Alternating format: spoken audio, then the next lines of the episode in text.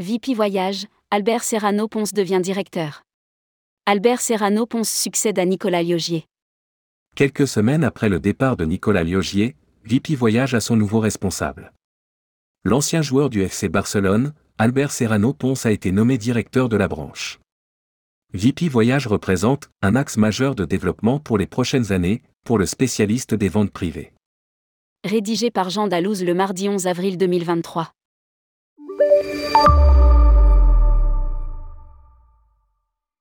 Quelques semaines après le départ de Nicolas Liogier, VP Voyage a une nouvelle tête au sommet de sa hiérarchie. C'est un ancien du FC Barcelone, à savoir Albert Serrano Ponce qui a été nommé directeur de VP Voyage. L'ex-joueur de football est présent dans le groupe depuis 2016. Il a piloté les activités de VP en Espagne, après l'acquisition de Privalia par VP en 2016. En 2022, il migre sur la région parisienne pour prendre les fonctions de directeur global du sourcing, puis a pris la direction des opérations commerciales pour le groupe.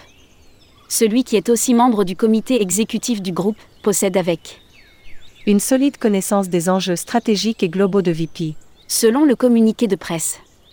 Le voyage représente une part importante des ventes globales de VP et nous avons pour ambition de poursuivre cette croissance dans les prochains mois en France et en Europe en continuant d'innover et de nous adapter aux enjeux de distribution digitale de demain. Explique Albert Serrano Ponce. Le voyage, un axe majeur de développement. Le nouveau directeur bénéficiera de l'amélioration des performances de la plateforme, avec notamment une personnalisation plus fine et le développement des lignes de produits. L'enjeu est simple, développer l'activité voyage sur VP. VP Voyage est aujourd'hui le meilleur exemple du succès de la diversification de notre groupe, amorcé il y a quelques années. Je me réjouis de l'arrivée d'Albert à sa tête et suis très heureux qu'il prenne le pilotage de cette activité qui occupe une place très importante au sein de VP et un axe majeur de développement pour les prochaines années. Conclut Jean-Baptiste Wayot, directeur général adjoint de VP.